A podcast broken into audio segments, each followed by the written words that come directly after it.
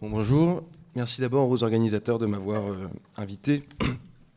Donc avant d'entamer à proprement parler cette, cette, intervention, je souhaiterais en préciser un peu assez rapidement le statut et disons l'orientation dans la mesure où il va être question donc de euh, technologie numérique et de, des régimes de gouvernementalité qu'elles mettent en œuvre, en pardon, en tout cas des régimes de gouvernementalité que mettent en œuvre certains des dispositifs numériques. Or, bon, quitte à être un peu, au risque d'être un peu caricatural, lorsqu'on essaye d'étudier politiquement ces outils euh, numériques, on se trouve assez vite confronté à une espèce d'option ou d'alternative un peu binaire qui consiste d'un côté à parer ces technologies toute une série de vertus euh, un peu prophétiques, notamment une prophétie qui aurait à voir avec euh, une espèce d'idéal, de vague idéal démocratique. C'est par exemple ce dont il a été beaucoup question lors du printemps arabe, qu'on a pas mal qualifié de révolution Facebook, etc. Euh, des discours dont je crois que personne ici n'est trop dupe, donc je ne vais pas trop m'arrêter dessus pour, pour les critiquer, je ne pense pas que ce soit vraiment nécessaire. Et puis d'un autre côté, en revanche, vous allez avoir toute une série de discours qui, à l'inverse, va dissiper la réalité de ces technologies derrière, disons, l'épaisseur du monde dont elles tirent actuellement leur sens, ce monde qui est le nôtre et dont on sait bien euh, l'ingéniosité un peu sournoise dont il est capable pour retourner contre nous toute velléité un peu trop prononcée à euh, l'émancipation. Ingéniosité sournoise, par exemple, de l'État, dans la façon qu'il a eu de euh, digérer, disons, le désir d'expression suscité par le web dans une espèce de dispositif de surveillance un peu incontrôlable. Ingéniosité encore euh, du capitalisme de plateforme, hein, Uber, Airbnb, dans la manière qu'ils ont eu de brancher leur mécanisme de prédation économique sur notre désir d'échapper au salariat. Bon, et donc, bon, de tout ça, évidemment, il y aurait beaucoup de choses à dire. Certains en disent euh, des choses, certains s'en occupent déjà, parfois très bien d'ailleurs. Mais disons que ce type de critique un peu euh, frontale en direction des technologies numériques me paraît à la fois un peu facile et puis plus sérieusement problématique. Un peu facile parce qu'en réalité, quand on les euh, lit attentivement, ces critiques, elles ne font jamais que répéter très souvent euh, toute une série de choses qu'on sait déjà très bien et dont le savoir n'a pas vraiment exercé jusqu'ici beaucoup d'effets. un savoir sur la nature de l'État, un savoir sur la capacité d'adaptation du capitalisme, un savoir sur, disons, les discours assez bienveillants dont il est capable de se parer. Critique un peu facile, donc, et puis surtout critique un peu problématique, en ceci que euh, ces critiques elles conduisent à condamner sans autre forme de procès toute une série d'outils, de pratiques, d'usages qui pourtant suscitent de toute évidence une espèce d'enthousiasme assez euh, passionné chez la plupart de nos contemporains. Une contradiction qui ne laisse pas beaucoup d'autres options, donc, que euh, d'aboutir à la conclusion suivante. Bah, finalement, nos contemporains sont un peu des imbéciles, des imbéciles qui ne savent pas que l'État les surveille, que Facebook les exploite, que Facebook sollicite une espèce de moi un peu narcissique, etc. etc. Or, cette opération, ou disons cette rationalité critique qui envisage le travail de la pensée comme une manière d'éclairer l'esprit de telle ou telle euh, catégorie de population sur les effets d'aliénation un peu inconscients dont elle serait l'objet, bon, elle me paraît à la fois euh, théoriquement et puis éthiquement un peu, douteuse, disons, et par ailleurs empiriquement fausse, puisque euh, toutes les études tentent à montrer qu'à l'inverse, bah, les utilisateurs savent très bien ce qui se passe, ils savent que l'État euh, les surveille, ils savent que Facebook s'enrichit sur le dos de leurs données, ils savent même que euh, Facebook ou Tinder a tendance à interpeller un moi narcissique euh, sous une forme un peu bizarre. Les utilisateurs savent donc, mais les utilisateurs s'en moquent en réalité, ou plutôt ils continuent de faire usage de ces dispositifs dans une indifférence un peu désinvolte à ce savoir. Si bien que le point de départ de, de, mon travail et de cette intervention va plutôt consister à partir de cet enthousiasme et à partir de cette indifférence, et en fait à les prendre au sérieux. À partir de l'idée que finalement, si ces dispositifs définissent à ce point notre présence, s'ils y sont omniprésents, ben, on gagnerait peut-être à ne pas leur tourner trop rapidement le dos sans prendre la peine de euh, les réfléchir sérieusement. Ce qui n'implique pas évidemment de valider sans discernement le euh, projet des industries du web, ce qui n'implique pas non plus de relayer leurs discours, ce qui n'implique même pas d'ailleurs de tenir pour vrai les discours que euh, les usagers de ces dispositifs tiennent sur les usages qu'ils en ont. Après tout, on parle toujours à l'intérieur des cadres d'un langage hérité dont on est nombreux à se sentir prisonniers. Ce qui va impliquer en revanche d'essayer de donner voix d'une certaine façon au désir silencieux et peut-être encore innommable qui euh, anime la conduite de nos, contemporains, ce qui va impliquer aussi d'essayer de traquer les possibles dont euh, hypothétiquement encore ces dispositifs grondent sous le silence qui les recouvre, ce qui va impliquer encore de faire droit aux rationalités qui étayent ces dispositifs et leur monde, des rationalités dans lesquelles de toute évidence nos contemporains semblent au moins confusément se reconnaître. Choix qui va impliquer enfin de confronter nos rationalités aux leurs et peut-être d'en tirer sinon quelques leçons, en tout cas quelques euh, questions. J'ai placé sur cette diapositive une, jolie citation de Foucault qui résume bien un peu le type d'exercice auquel j'aimerais me, risquer aujourd'hui. Euh, je ferai donc pas l'usage, je ferai donc pas pardon la critique au sens un peu traditionnel de ces technologies. De. À l'inverse, je vais euh, disons introduire quelques cas d'usage de ces technologies, des cas d'usage qui va s'agir de ne pas fétichiser, hein, ni pour y reconnaître une espèce de salut qu'en réalité ils ne nous promettent pas, ni pour y deviner à l'inverse le spectre d'une espèce de grand assujettissement cybernétique. Ce que je souhaiterais faire à travers l'analyse de ces cas, c'est plutôt me risquer à identifier quelque chose comme un point de départ à l'analyse de notre contemporanéité, c'est un mot qui est compliqué à dire, que je vais devoir redire bientôt, ça m'ennuie, quelques points d'appui tactique de surcroît, quelques points d'appui tactique dans la mesure où ces dispositifs, on va le voir, ont une manière bien spécifique de poser et on va voir de solder en réalité le problème de la conflictualité et de l'antagonisme qui nous euh, occupe dans ce colloque, parce que ces problèmes, en fait, ils vont les annuler. Je vais donc revenir en creux tout au long de cette intervention sur certaines des questions que euh, nous nous euh, posions, notamment hier matin, quant à la difficulté euh, qu'on peut avoir à articuler l'affirmation effective d'un certain antagonisme, hein, cette ligne de front réel qui nous occupe,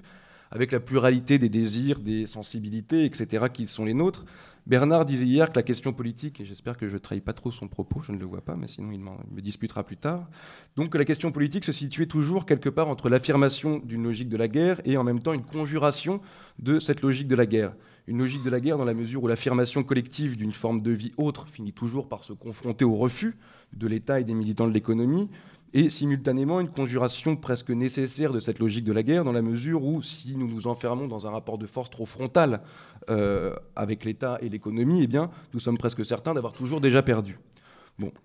ce dont je vais discuter dans cette intervention, c'est de la façon dont ces dispositifs tranchent cette question en révoquant le problème de la souveraineté, on y reviendra, une révocation qui va fonctionner de telle sorte à neutraliser le problème de la composition interne des sensibilités et des désirs des uns et des autres, et simultanément à neutraliser le problème du nécessaire affrontement avec les forces de l'État et de l'économie. Comment frayer des espaces d'autonomie qui, par leur mode de fonctionnement, retirent ou soustraient tout point d'appui à la réaction de ces forces? Voilà peut-être la question qui sera la mienne dans cet exposé. Pour être clair, cette thèse que je vais défendre, elle n'implique pas que nous devions absolument nous approprier ou faire jouer dans euh, nos luttes les logiques gouvernementales qui sont celles de ces dispositifs. À vrai dire, c'est des logiques qui sont intrinsèquement euh, limitées, qui ne peuvent pas non plus être adaptées à n'importe quelle situation. Et puis, pour préempter les remarques qui ne manqueront pas de m'être faites, c'est euh, évidemment des logiques gouvernementales qui soulèvent toute une série de problèmes dont j'ai fait le choix, pour toute une série de raisons, de ne pas parler ici. Je vais donc laisser ouvert pour le moment la question de savoir si nous devrions emprunter quoi que ce soit à ces régimes de gouvernementalité ou à l'inverse si nous devrions y résister. À vrai dire, je ne suis même pas sûr moi-même de euh, savoir exactement ce que j'en pense. Et donc, je laisserai cette question en suspens pour la phase de discussion. D'ici là, je vais donc introduire quelques cas d'usage, ceux dont j'aimerais vous parler euh, pendant cette intervention, et puis je reviendrai après sur la manière dont j'aimerais les problématiser, les questions que je voudrais leur poser. Premier cas d'usage, le euh, Liberator le 6 euh, mai 2013, Défense Distributed, une organisation se présentant comme une plateforme de publication numérique anti-monopole, va mettre en ligne les plans d'une arme à feu, le Liberator donc, une arme à feu dont la particularité est de pouvoir être reproduite par quiconque possède une imprimante 3D, c'est-à-dire un petit dispositif qui permet de reproduire des objets physiques en plastique, et un dispositif dont on peut trouver des modèles entrée de gamme à quelques centaines d'euros. Deux jours plus tard, les plans du, du, Liberator ont été téléchargés 100 000 fois. Le département d'État, évidemment, fait aussitôt fermer le site de défense distributed on a fait exprès, il est trop tard. Les plans du Libérator se sont répandus un peu partout sur Internet, y compris sur des sites de téléchargement pair à pair, et donc il est impossible de neutraliser l'ensemble des sources de téléchargement. Les journaux s'affolent, le Libérator devient un peu le symbole d'une Amérique réactionnaire obsédée par ses armes, sauf que, en réalité, euh, quand on regarde qui est le fondateur de euh, Defense Distributed, donc Cody Wilson, on s'aperçoit qu'il n'a pas vraiment le profil du redneck auquel les journaux essayent un peu de le cantonner euh, à ce moment-là. C'est un étudiant de 25 ans qui est étudiant en droit à l'université du Texas à Austin. c'est un désolé, ça contrecarre un peu le truc, mais c'est un militant de longue date proche des milieux crypto-anarchistes et un assez fervent lecteur de Proudhon qui a, et je le cite, conçu le Libérator pour radicaliser la jeune génération, la génération des digital natives, L'usage de la technologie n'est pas pour lui, je le cite encore, à dissocier de l'activisme traditionnel ou de la philosophie politique. Il est un moyen comme un autre de subvertir l'architecture physique et numérique d'oppression à la faveur du public. Alors comment? Eh bien en neutralisant justement la souveraineté euh, de euh, l'État. L'initiative de Cody Wilson, qui est très particulière, on va le voir, elle consiste à dire ceci quiconque possède un accès à Internet est aujourd'hui susceptible de s'armer contre vous, et vos lois ne pourront rien y faire une initiative dont on va voir qu'évidemment elle est un peu étrange et discutable, mais euh, dont on verra aussi qu'elle est tactiquement pas tout à fait dénuée d'intérêt. Deuxième euh, cas d'usage, de réflexion, les Anonymous, bon, un collectif d'activistes bien connu qui se forme aux années 2000, qui va se faire connaître à travers toute une série de, campagnes, hein, des attaques contre euh, PayPal, Mastercard, Visa, lorsque ces organisations vont couper les fonds de Wikileaks après la révélation d'un certain nombre d'informations sur l'Afghanistan. des attaques de sites gouvernementaux aussi en 2012 en opposition aux lois SOPA et PIPA un soutien offert aux activistes du printemps arabe qui vont proposer un certain nombre d'outils pour contourner les dispositifs de censure ou de phishing du, gouvernement tunisien. Et puis des opérations plus discutables, comme la révélation publique de l'adresse et du nom du prétendu harceleur d'une jeune fille, Amanda, qui s'était suicidée en ligne suite justement à ce harcèlement. Des opérations qui à chaque fois se distinguent par la structure un peu particulière qui est la leur, d'abord parce que les Anonymous ne défendent aucun programme ni même aucune ligne de conduite particulière. En fait, chacun peut, en théorie du moins, lancer de sa propre initiative une opération, attaquer un site, corrompre une base de données gouvernementale, etc., et se réclamer des Anonymous. Le propre des, Anonymous, c'est de n'être personne et tout le monde à la fois et de ne constituer en réalité qu'une sorte de euh, signifiant vide, hein, on en parlait hier, mis à la disposition de chacun pour l'investir du sens qu'il souhaitera. des investissements de sens dont on va voir qu'il n'est pas toujours facile de les composer d'ailleurs, hein, comme en témoignent justement ces opérations discutables. Bon, euh, lors de la délation publique du prétendu harceleur d'Amanda, il y a euh, c'est une opération qui a finalement été reniée par certains Anonymous avant que d'autres personnes se réclamant elles-mêmes des Anonymous leur disent maintenant mais on est une structure à partir de laquelle personne ne peut rien renier de personne, parce que le principe est qu'il n'y a pas de commandement, il n'y a pas de ligne, etc. Et puis par-delà cette singularité formelle, les Anonymous se distinguent aussi par les modes opératoires de leurs attaques qui la plupart du temps consistent en des attaques qu'on appelle des attaques par déni de service. Globalement, l'idée c'est de se connecter en, nombre sur un site pour le, pour le faire tomber. Des attaques qui réclament donc, pour être efficaces, des ressources informatiques assez importantes. Or, plutôt que d'essayer de se doter personnellement de ces euh, ressources, hein, ce qui les aurait par ailleurs rendues facilement identifiables, les Anonymous ont opté pour une infrastructure offensive distribuée en faisant usage d'un petit logiciel, Loic, euh, qui permet de facilement, sans trop de connaissances techniques, cibler un site et l'attaquer par déni de service. Un outil qu'ils ont massivement distribué à leurs sympathisants et euh, qui leur a permis à la fois d'élargir du coup le, spectre des ressources informatiques à leur disposition, à chacun prêter un petit bout de son ordinateur aux Anonymous et en même temps de redistribuer la responsabilité de l'attaque. Autrement dit, grâce à cet outil, il permettait à n'importe qui, même un peu au béotien de la chose informatique, de prendre part aux activités d'Anonymous. Et puis, euh, troisième euh, cas d'usage dont on va discuter, les DAO pour Decentralized Autonomous Organizations. Désolé pour l'accent. Alors, qu'est-ce que c'est qu'une DAO C'est une sorte d'organisation euh, distribuée, soumise à des règles de gouvernance, hein, c'est comme ça qu'ils les appellent, automatiquement mise en œuvre par des algorithmes eux-mêmes exécutés de façon distribuée. Ces DAO, en fait, elles reposent sur une technologie un peu particulière, la blockchain, dont Eric nous parlera sans doute un peu plus tout à l'heure, j'imagine. une tu comptais sur moi, bon, voilà, donc euh, voilà, on s'est envoyé la balle. Une technologie qui permet en fait d'assurer la transparence et l'intégrité des procédures mises en œuvre grâce à des mécanismes de validation distribués. De manière schématique, quand vous participez à une DAO, ce que vous faites, c'est que vous installez un petit, un petit, programme sur votre ordinateur qui va se concerter avec tous les autres programmes de tous les autres utilisateurs pour s'assurer euh, qu'aucun d'eux n'essaye en fait de frauder ou de corrompre les procédures à son avantage Autrement dit, ce qu'elle permet, cette technologie, la blockchain, c'est d'assurer une sorte de consensus entre une multiplicité d'agents sans que ces agents n'aient à se faire confiance et sans non plus reporter cette confiance sur un tiers. Bon. Et donc on voit fleurir autour de cet écosystème toute une série d'initiatives qui visent bah, à rayer l'existence de ces tiers. Bon, des systèmes bancaires sans banque, hein, c'est le cas du Bitcoin, c'est une monnaie qui n'a pas besoin de banque pour être émise ni régulée. Euh, d'autres crypto-monnaies aussi, puisque le principe de la blockchain, c'est que ça rend très facile le fait de pouvoir émettre sa propre monnaie. Euh, du coup, des systèmes d'émission d'un revenu universel d'existence sans État sont en train de surgir. C'est par exemple le cas de GroundCoin qui bah, s'est décidé à émettre sa propre monnaie pour à terme proposer un revenu universel d'existence qui ne soit pas adossé sur une nationalité ou l'existence d'un État. On a toute une série de dispositifs d'assurance sans assurance, de mutuelles sans mutuelles, etc. Et puis, euh, autour de cette technologie, on voit apparaître des choses un peu plus exotiques et en même temps traditionnelles. Je vais prendre un exemple qui est l'exemple de euh, Lunar. Lunar, c'est une application qui a vocation à remplacer Wikipédia avec cette particularité qui est d'émettre justement sa propre monnaie, de rémunérer les contributeurs grâce à cette monnaie et d'indexer l'intégrité des articles sur cette monnaie. Pour le dire simplement, quand vous écrivez un article sur Loudar, comme vous écrirez un article sur Wikipédia, et que cet article est validé par les autres utilisateurs qui vont contrôler l'intégrité, disons, alors vous gagnez euh, un peu d'argent et vous gagnez aussi un pouvoir décisionnel à l'intérieur de Lunar. A l'inverse, si vous essayez d'écrire un article qui est rejeté par les autres utilisateurs, bah, vous allez perdre de l'argent et vous allez perdre le pouvoir décisionnel que cet argent vous confère à l'intérieur de la structure décisionnelle de l'application.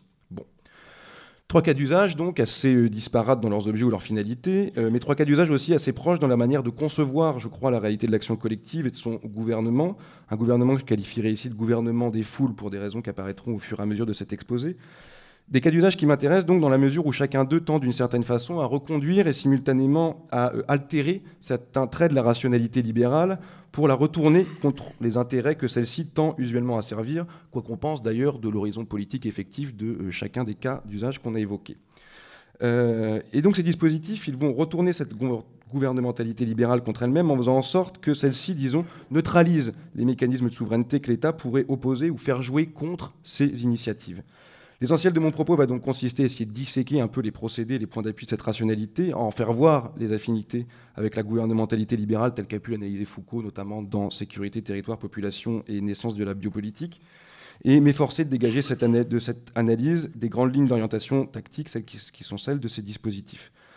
Un programme un peu chargé, donc, qui va me conduire à utiliser un petit artifice rhétorique, puisque je ne ferai pas moi-même le rapprochement avec les analyses de Foucault. À la place, je vais euh, disposer des citations de Foucault sur ces slides, et je laisserai à chacun le soin de comprendre un peu ce qu'il voudra dans,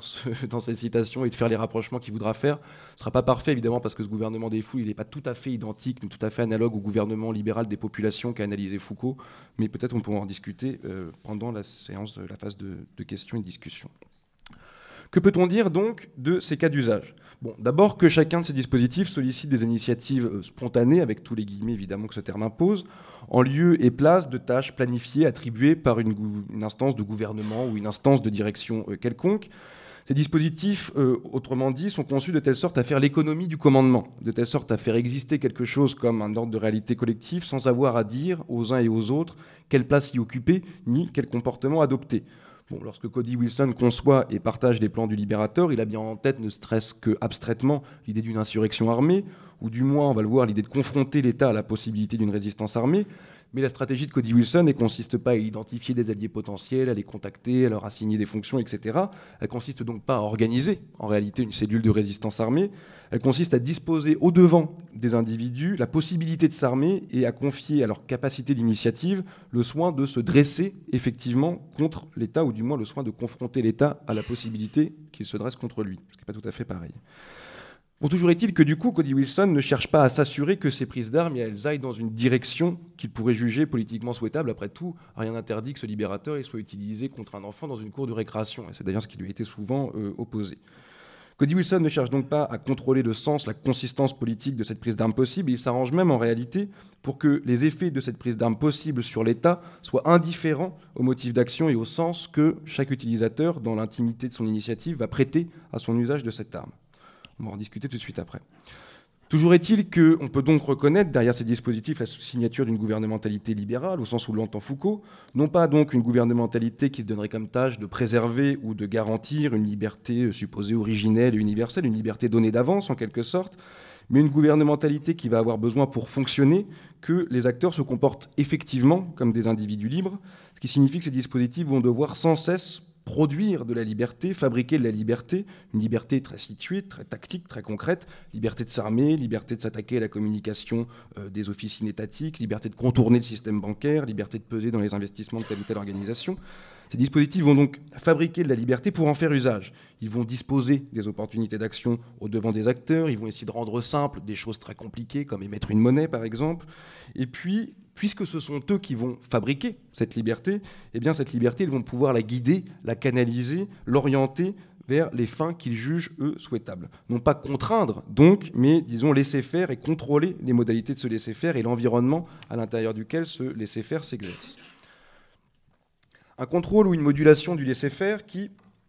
par ailleurs, va devoir non seulement gérer, mais plus fondamentalement s'appuyer sur ce fait que les foules que rassemblent ces dispositifs constituent des corps composites, euh, hétérogènes, assez fluides et intrinsèquement rétifs à tout volontarisme. En fait, la volonté n'est pas l'élément de réalité à partir duquel ces dispositifs gouvernent. C'est en partie de ce fait d'ailleurs que ces dispositifs révoquent le problème de la souveraineté. Pourquoi est-ce que la volonté n'est pas l'élément de réalité à partir duquel ces dispositifs gouvernent? Eh bien, d'abord parce que les processus qui traversent ces foules échappent en grande partie aux forces de la volonté. Il ne suffit pas de dire aux foules contester la souveraineté de l'État ou euh, redistribuer autrement les richesses ou le pouvoir décisionnel des uns et des autres pour que les foules soient spontanément capables de le faire. Autrement dit, les foules ne constituent pas et ne peuvent constituer le vis-à-vis -vis ou l'effet d'une espèce de volonté souveraine. Deuxième élément qui explique cette rétivité des foules aux forces de la volonté, c'est qu'elles s'agrègent non seulement sous l'effet d'initiatives spontanées, on en a parlé rapidement, mais aussi sous l'effet d'initiatives qui sont non concertées. Des initiatives qui ne partagent donc a priori aucune volonté commune, ni aucun horizon commun, sur lesquels il serait possible de prendre appui ou sur lesquels il serait possible d'intervenir pour garantir transversalement le sens ou l'orientation de leur ordre de réalité collectif. la volonté de la foule, évidemment, ça n'existe pas. C'est ce dont je parlais il y a quelques instants à propos du Libérator. Cody Wilson n'a aucun moyen de s'assurer que l'ensemble des acteurs qui va effectivement reproduire son arme partagent avec lui un horizon politique dans lequel il pourrait croire. De la même manière que les Anonymous ne se donnent aucun moyen de contrôler le sens ou la teneur politique, disons, des initiatives qui sont conduites à leur nom. Hein. Et puis des fois, ça pose des problèmes, comme on l'a vu dans le cas de la délation du prétendu harceleur d'Amanda. De la même façon que les concepteurs de euh, Lunar n'ont aucun moyen de s'assurer de l'intégrité ou de la sincérité des contributions de leurs utilisateurs. Après tout, qu'est-ce qui euh, leur garantit que la personne qui a rédigé l'article sur la théorie de l'évolution, c'est pas un espèce de créationniste complètement furieux? Bon,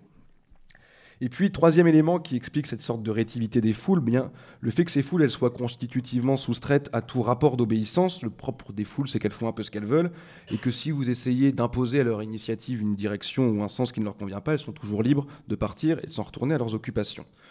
Autrement dit, nous avons ici affaire à une rationalité gouvernementale qui, fondamentalement, ne va pas pouvoir s'appuyer sur un rapport d'obéissance entre une volonté euh, supérieure et des volontés subalternes qui lui seraient soumises, une rationalité qui va donc devoir, pour parvenir à ses fins, prendre appui et faire jouer des éléments de réalité qui lui préexistent ou qui du moins échappent en grande partie à son contrôle. Par exemple, le désir informe de contester l'État, parfois plus subtilement un espèce d'intérêt économique finement modulé par euh, différentes, euh, différentes variables du milieu, si bien que ces dispositifs ils vont devoir annuler ou en tout cas déplacer le problème de cette volonté sur lequel ils n'ont pas vraiment prise. Comment? Eh bien, ils vont déplacer ce problème en faisant en sorte que les effets collectif qu'exerce la rencontre ou l'agrégation de cette multiplicité d'initiatives individuelles, que ces effets soient donc déliés ou dégagés des intentions individuelles qui les guident, ou du moins en faisant en sorte que ces effets collectifs ne soient pas directement indexés sur le sens que chaque acteur, dans le rapport un peu inaccessible à soi, va placer dans sa contribution. Bon, eh bien, on en parlait tout à l'heure, Cody Wilson, il n'a pas besoin, pour assurer l'efficacité de son face-à-face avec l'État, que tous les utilisateurs du Libérator soient de fins lecteurs de Proudhon. À vrai dire, le Libérator, il peut être téléchargé par des ministres nationalistes plutôt que par des militants euh, crypto-anarchistes. Ça ne change rien du point de vue qui est le sien. L'État se verra pareillement confronté à son incapacité à assurer le contrôle des armes et donc à sa perte de souveraineté. Savoir qui s'en charge, en réalité, ça importe peu à Cody Wilson. De la même manière, Lunar, elle confie pas le succès de son dispositif et l'intégrité de ses articles à la grandeur d'âme de ses contributeurs. Elle indexe ce succès et cette euh, intégrité sur leur intérêt économique. Pourquoi? Bah, Parce que chaque contribution coûte paradoxalement un peu d'argent, un argent qui n'offrira aux contributeurs de retour sur investissement qu'à la condition qu'il soit effectivement validé par ses pairs, des pairs qui eux aussi risquent dans ce processus de validation une partie de leur portefeuille d'investissement et qui n'ont donc aucun intérêt à en compromettre l'impartialité. Autrement dit, et on le voit à travers ces exemples, ces dispositifs mettent en œuvre une rationalité gouvernementale un peu particulière, en ceci que si ces plateformes visent bien, d'une manière ou d'une autre, à faire exister quelque chose comme un bien commun ou une puissance commune, un bien commun une puissance commune dont on peut penser ce qu'on veut de la consistance, mais un bien commun quand même, c'est toutefois en se refusant à suspendre l'existence de ce bien commun ou de cette puissance commune à la subjectivité ou, disons, à la sensibilité éthique ou existentielle de leurs utilisateurs. Pour le dire autrement, ces dispositifs, mettent en œuvre une gouvernementalité anthropologiquement agnostique, une gouvernementalité indifférente à l'intériorité et à la sensibilité de ceux qu'elle gouverne, ou du moins une gouvernementalité qui va s'efforcer de minimiser les points d'appui qu'elle va être amenée à prendre sur cette intériorité, et donc une gouvernementalité qui va s'efforcer aussi de minimiser les effets d'assujettissement qu'elle va être contrainte d'exercer pour assurer son effectivité on sait du reste à quel point ce trait de la gouvernementalité libérale a pu euh, fasciner Foucault, ce qui lui a été souvent euh, reproché d'ailleurs. Je crois pour ma part que c'est aussi cette espèce d'indifférence euh, très indulgente du gouvernement des foules qui explique pour partie l'enthousiasme de nos contemporains à l'endroit de ces dispositifs. Enfin, pense-t-il sans doute, une manière de contribuer à un effort collectif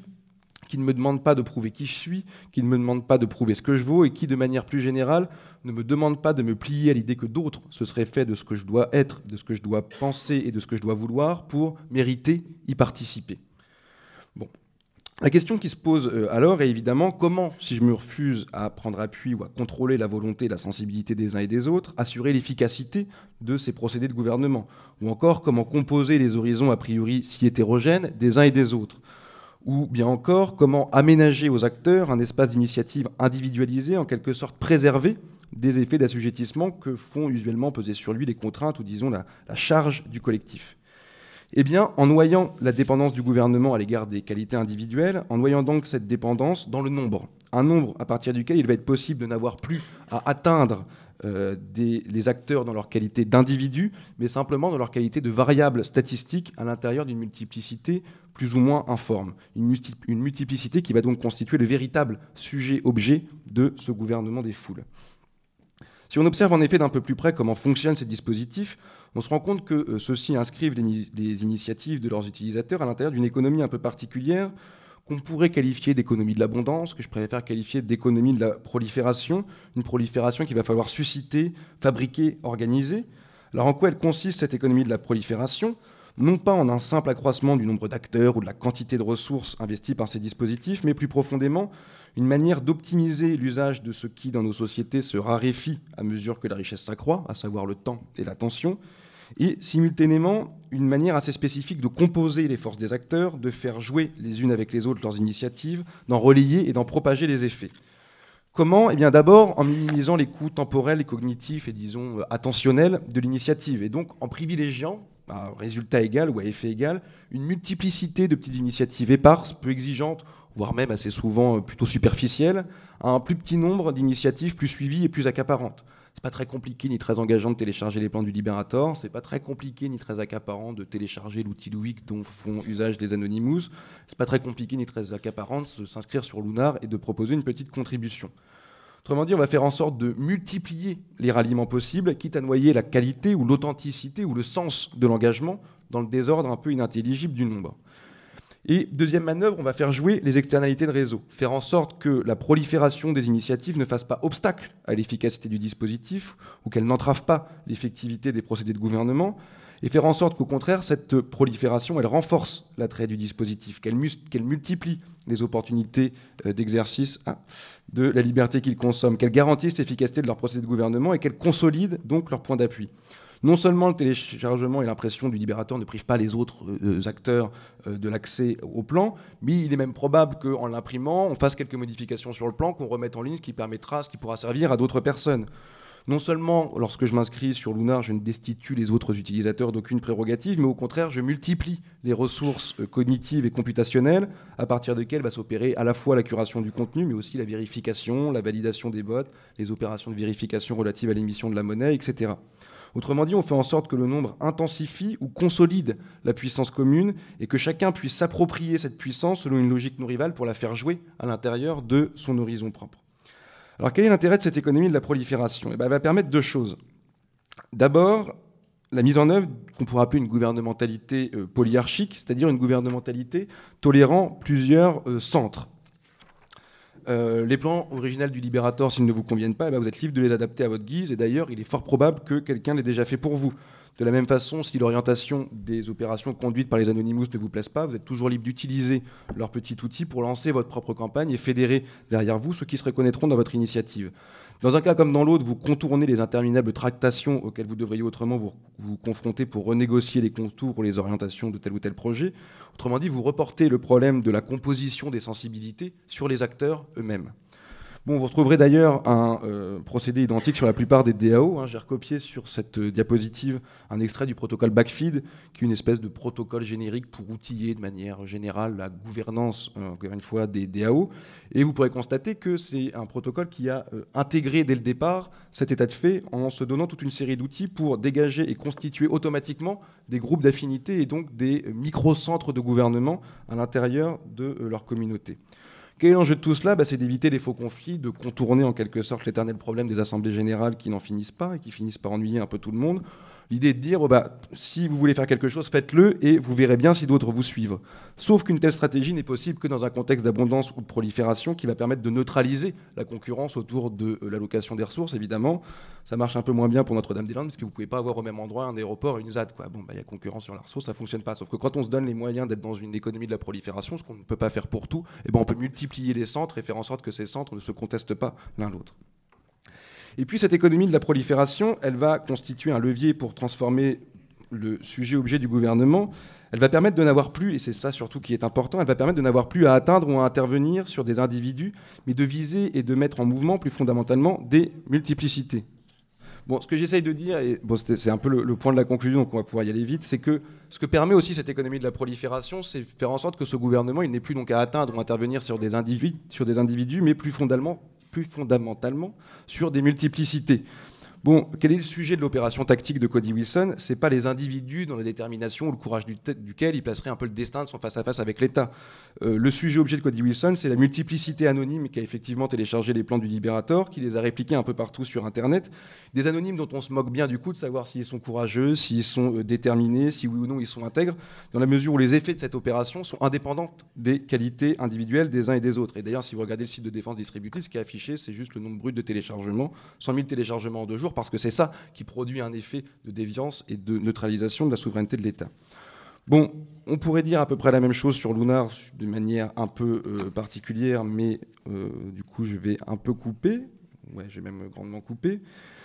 Bon, mais ce que j'ai essayé de vous montrer aussi avec les cas de Lunar, où globalement, pour le dire très très vite, on fait en sorte de la même façon que l'intégrité d'un article ne repose pas sur l'expertise ou sur la sincérité d'une personne, mais sur le processus distribué de validation, vous allez avoir 10 000 personnes qui vont valider tel ou tel énoncé, eh bien, on fait en sorte que, euh, de la même façon, ce ne soient pas des individus qui soient posés comme sujet-objet du euh, mécanisme de gouvernement, mais des multiplicités statistiques des multiplicités statistiques qui fait qu'après tout, on s'en fiche un peu de l'individualité des uns et des autres, dans la mesure où si par exemple vous essayez de mentir euh, sur, ou de, trahir un article sur euh, Lunar, cela ne changera rien, dans la mesure où l'expression de votre opinion ne sera prise en compte qu'à travers d'un mécanisme statistique qui intègre, comme l'un de ses principes, la possibilité qu'effectivement vous ne sachiez pas ce dont vous êtes en train de parler, ou que vous essayez de trahir l'intégrité de votre énonciation. On le voit donc à travers ces exemples, la spécificité de ces dispositifs, c'est de dissoudre les points d'appui qu'ils pourraient avoir à prendre sur l'individualité des uns et des autres, sur leur responsabilité, leur savoir, leur intégrité, leur conviction politique, pour redistribuer ces points d'appui dans des phénomènes statistiques tout à fait impersonnels.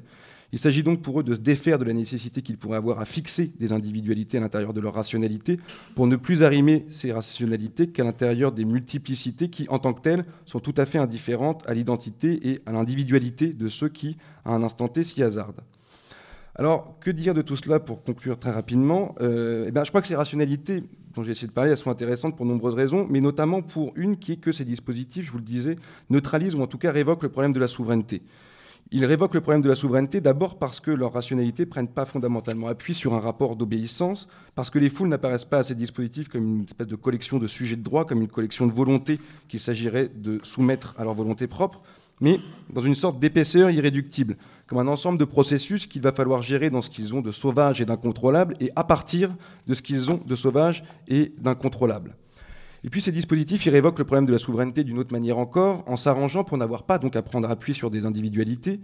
mais et en effaçant pardon, le visage de ces individualités derrière le mouvement anonyme et impersonnel des multiplicités statistiques. Or, en faisant ça, ils neutralisent aussi le pouvoir de l'État souverain et ils lui retirent tout point d'appui. Que peut faire l'État contre la prolifération du libérateur bah, Pas grand-chose. Il peut bien s'en prendre à tel ou tel individu, mais ça va en rien arrêter ou neutraliser ou mettre à mal la multiplicité qui est le sujet réel de l'entreprise tactique initiée par Cody Wilson.